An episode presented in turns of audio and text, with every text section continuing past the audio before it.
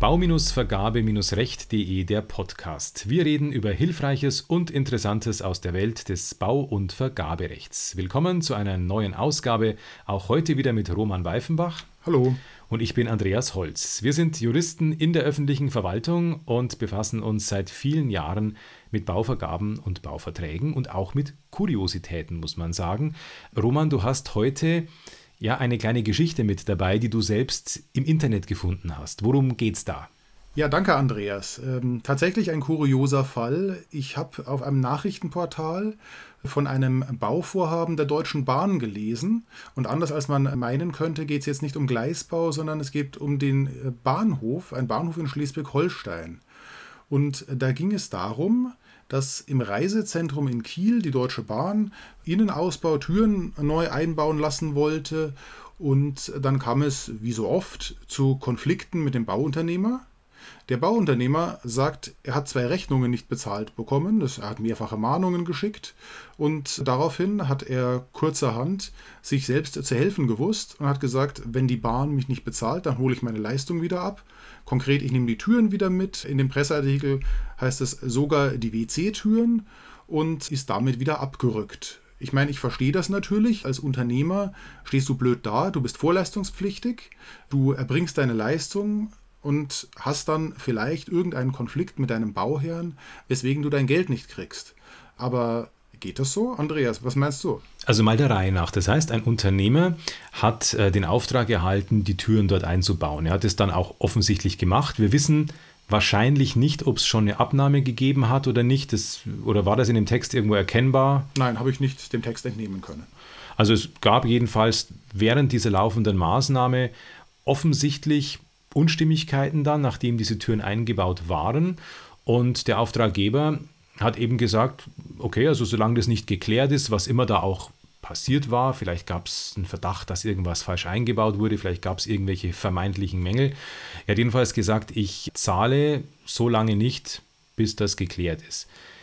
Wie wäre es normalerweise, wenn man jetzt sagen würde, man versucht das rechtlich äh, zu klären? Da wäre es dann so, dass der Unternehmer, wenn er einen tatsächlichen Zahlungsanspruch hätte, diesen Anspruch in irgendeiner Form geltend machen müsste. Also er müsste sich eigentlich darum kümmern, irgendwie an sein Geld zu kommen. Mir ist jetzt gerade noch der Paragraph 9 der VOBB eingefallen. Der hat ja zum Inhalt den Fall, dass ein Auftragnehmer eine fällige Zahlung nicht bekommt vom Auftraggeber. Das ist diese Regelung, die ich mal kurz vorlese, Paragraph 9 Absatz 1 VOBB und zwar dann die Nummer 2, da heißt es, der Auftragnehmer kann den Vertrag kündigen, wenn der Auftraggeber eine fällige Zahlung nicht leistet. Also das wäre jetzt zum Beispiel auch so ein rechtliches Mittel gewesen. Er hätte den Vertrag kündigen können. Da hat er dann noch kein Geld in der Tasche, wenn er gekündigt hat, aber er hat dann zumindest weitere Möglichkeiten, denn er kann dann die bisherigen Leistungen nach den Vertragspreisen abrechnen. Auch das bringt ihm zunächst kein Geld, weil wenn der Auftraggeber sagt, ich zahle nicht, dann bleibt es dabei. Aber er hat zumindest eine Grundlage, auf der er im Zweifel vielleicht einen Mahnbescheid sich organisieren müsste oder er müsste eben vor Gericht gehen und klagen. Das wäre jetzt sozusagen der rein rechtliche Weg. Wie würde man denn das bezeichnen, was hier passiert ist? Das ist ja so eine Art Selbstjustiz. Würdest du da so weit gehen und das so äh, vielleicht deklarieren? Ich bin jetzt fast versucht, äh, mich an, an düstere Zeiten des Sachenrechts zu erinnern und mir die Frage zu stellen, ob das nicht tatsächlich schon Eigentum, also Bestandteil des Grundstücks, weil Bestandteil des Bauwerks und damit ohnehin Eigentum der DB oder einer der vielen DB-Töchter geworden ist. Da, aber ich möchte jetzt gar nicht unsere Hörer hier mit Exkursen ins Sachenrecht und Besitzkehr und Besitzwehr und ähnlichen Dingen stören oder irgendwo behelligen. Ich würde noch mal auf einen anderen Aspekt eingehen, was dem Unternehmer natürlich auch immer offen steht, wenn seine Rechnungen nicht bezahlt sind. Und zwar unabhängig von der Kündigung natürlich die Inverzugsetzung. Mit einem ganz wichtigen Effekt, mit der Verzinsung. Jetzt kann man natürlich sagen, ja, das, ist, das sind Kinkerlitzchen, was gibt es denn heutzutage an Zinsen? Aber ich bekomme ja nicht die Bankenzinsen. Ich bekomme ja einen Verzugszins, der 9 Prozentpunkte über dem Basiszinssatz liegt. Das heißt, salopp gesagt, besser kann man sein Geld ja eigentlich gar nicht anlegen, als dafür zu sorgen, dass man sein Geld von jemandem zu bekommen hat. Vielleicht für die, die in der VBB und im BGB nicht jeden Tag lettern. Das findet sich in der VBB im Paragraph 16 Absatz 5 Nummer 3, wo es klar heißt, äh, zahlt der Auftraggeber bei Fälligkeit nicht, kann der Auftragnehmer eine Nachfrist setzen. Zahlt er auch innerhalb der Nachfrist nicht, so hat der Auftragnehmer vom Ende der Nachfrist an einen Anspruch auf Zinsen in Höhe der in 288 Absatz 2 BGB angegebenen Zinssätze. Und dieser Zinssatz in 288 Absatz 2 BGB, das ist der gesetzliche Verzugszins und der liegt 9 Prozentpunkte über dem Basiszinssatz. Also selbst wenn wir einen Basiszinssatz von 0 hätten, bekomme ich immer noch 9% Zinsen. Und äh, das ist schon ein, ein ordentliches Druckmittel. Ich möchte aber noch mal kurz eingehen auf den neuen, den du genannt hast. Nochmal auf die Frage des Ausbaus. Klar kann er kündigen, aber wir müssen ja auch die Leistungen betrachten, die bis zu dem Zeitpunkt erbracht sind. Und auch da trifft der Neuen eine Regelung, die eigentlich ganz klar dafür spricht, dass die Türen da bleiben, jetzt in unserem Beispiel oder die erbrachten Leistungen so bleiben, wie sie sind zum Zeitpunkt der Kündigung und zwar der 9 Absatz 3, der ja ganz klar sagt, die Leistungen, die erbracht sind, die werden nach den Vertragspreisen abgerechnet. Genau, es ist die Rede von den bisherigen Leistungen. Also die bleiben so, wie sie sind, die Leistungen. Das ist eigentlich die Konsequenz, die hier drin steht. Ich habe gerade noch so ein bisschen drüber nachgedacht. Die Deutsche Bahn ist jetzt nicht irgendein Auftraggeber, die haben ja auch eine gewisse Erfahrung, die haben vielleicht auch Firmen, die da für sie tätig sind. Ich glaube mich daran zu erinnern, dass in diesem Fall auch gar nicht Deutsche Bahn Vertragspartner war, sondern eine weitere Firma, die die Deutsche Bahn da vertreten hat. So ähnlich, glaube ich, stand es in diesem Artikel drin. Was könnte noch passiert sein? Vielleicht gab es ja wirklich noch keine Abnahme und vielleicht gab es tatsächlich Mängelrügen. Vielleicht waren die Türen mangelhaft. Ich hatte einen Fall, in dem reihenweise auch tatsächlich Türen eines äh, falschen Herstellers eingebaut worden sind. Da gab es eine klare Vereinbarung, welche Türen das sein müssen. Das war ein historisches Gebäude, da gab es tatsächlich ganz klare Vorgaben und die wurden nicht eingehalten. Und dann gab es auch Türen, die nicht richtig geschlossen haben. Also da gab es eine ganze Reihe von Problemen mit den Türen. Die wurden dann auch wieder ausgebaut, äh, weil sie eben mangelhaft waren. Und der Unternehmer schuldete weiterhin mangelfreie Türen. Das wäre was, da könnte ich mir noch irgendwie erklären, wie es dazu kommt, denn ich weiß gar nicht, ob das so ohne weiteres geht, dass der Unternehmer sich dann auf die Baustelle schleicht und da einfach mal die Türen ausbaut. Könnte man ihn da in irgendeiner Form vielleicht davon abhalten? Könnte man da vielleicht gerichtlich was machen? Hast du eine Idee, eine einstweilige Verfügung vielleicht? Hm, das sind Instrumente, an die habe ich tatsächlich bislang noch nie denken müssen, weil ich offen gesagt solche Unternehmer noch nie hatte in den Bauverträgen, die mir bislang begegnet sind.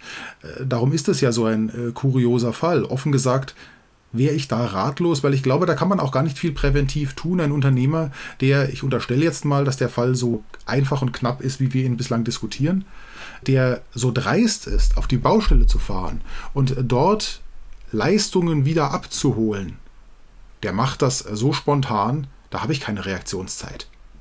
Der macht das in einer Nacht- und Nebelaktion, wie du es so schön gesagt hast. Der schleicht sich auf die Baustelle, ich kriege das nicht mit und plötzlich sind die Türen wieder weg. Und ich glaube, dagegen wird man sich bei aller Rechtsstaatlichkeit nicht juristisch schützen können. Da wird man auf Schadenersatzaspekte eingehen müssen. Da wird man Dinge wieder auspacken müssen wie äh, Kündigung und Ersatzvornahme. Aber davon wird es nicht schneller gehen. Mich erinnert der Fall mehr an eine ganz ähnliche Situation. Stell dir vor, wir haben einen Auftragnehmer und der fertigt Türen. Und die Türen liefert er. Und er baut zwei der Türen ein und dann, warum auch immer, gerät man in Streit und kündigt ihm. Jetzt sind die Türen alle maßgefertigt und die restlichen, ich sag mal 50 Türen, liegen auf der Baustelle und sind nicht eingebaut. Und jetzt stellt sich die Frage, kann er die mitnehmen oder kann ich die da behalten? Das ist doch ein Fall, wo die Unternehmer sehr gerne sagen, naja, wenn du mich jetzt rausschmeißt, dann sind die maßgefertigten Türen alle weg. Und jeder, der eine Ersatzvornahme durchführen soll, der wird für diese Ersatzvornahme nochmal locker zwei, drei Monate brauchen, weil der muss erstmal Türen fertigen. Ja, da haben wir schon mal das Thema des Einbaus eben nicht. Also da sind die Türen mal noch nicht fest mit dem Grundstück verbunden. Da kommt ja doch das Sachenrecht jetzt wieder irgendwie mit ins Spiel. Da liegen die Türen halt einfach mal noch lose auf der Baustelle herum. Das heißt, sie wurden noch nicht eingebaut, sie wurden hergestellt zum Zweck des Einbaus. Ein Unternehmer könnte jetzt sagen, naja, die liegen da halt, aber die gehören mir ja noch. Es ist ja noch nichts passiert. Er könnte sie natürlich dann einfach abtransportieren und wieder mitnehmen. Das wäre vermutlich ein Vorgang, den man wohl zu dulden hätte als Auftraggeber.